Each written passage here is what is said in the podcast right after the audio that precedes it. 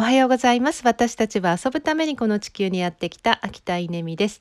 えっ、ー、と、週末ということもあり、岐阜エナの岩村に来ております、えー、昨日の夜ですねお隣の桃子ちゃんが提灯行列に行こうと言ってあの車に乗せて連れて行ってくれて、えー、すごくあの風情があって楽しかったので、えー、ちょっとその模様をですね桃子ちゃんの解説でお送りしたいと思います。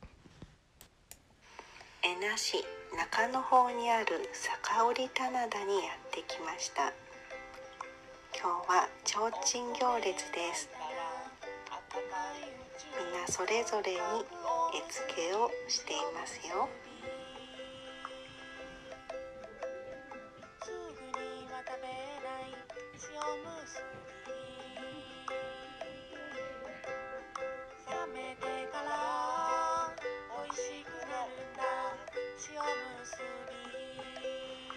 和コードは腹ごしらえです。かわいいね。ちちんぷいぷい。夕焼けになれ。西の空に沈んだ夕焼けが東の空にも広がっています。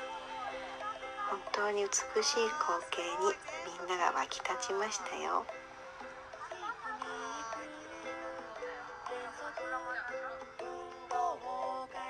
登りにもどこでも一緒というような動画がですねももこちゃんのフェイスブックに載ってますのでよかったら見てみてください。すごい映像も素敵です。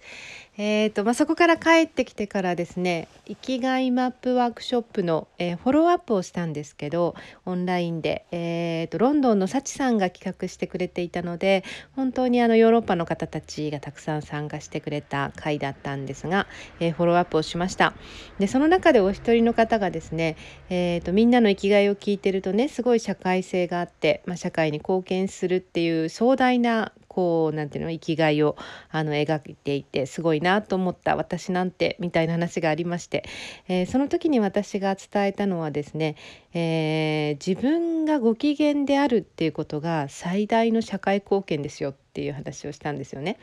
でそのとそう言ったらなんかきょとんとされてたんですけどいやでもそうだよねっていう話にその後みんなで話したんですよね。えー、どういうことかというと、まあ、家庭に一人ですね不機嫌な人がもしいたらやっぱりそれはねブラックボックスみたいにこうみんなのこう英気を吸い取ってあのしまいますよね。えー、でも逆に家庭に一人いつもニコニコ、えー、ご機嫌でいる人がいたら、えー、そしたらその影響で家庭みんながこう笑顔になるっていうこともあるし同じように職場でも同じことがありますよね。でえー、っと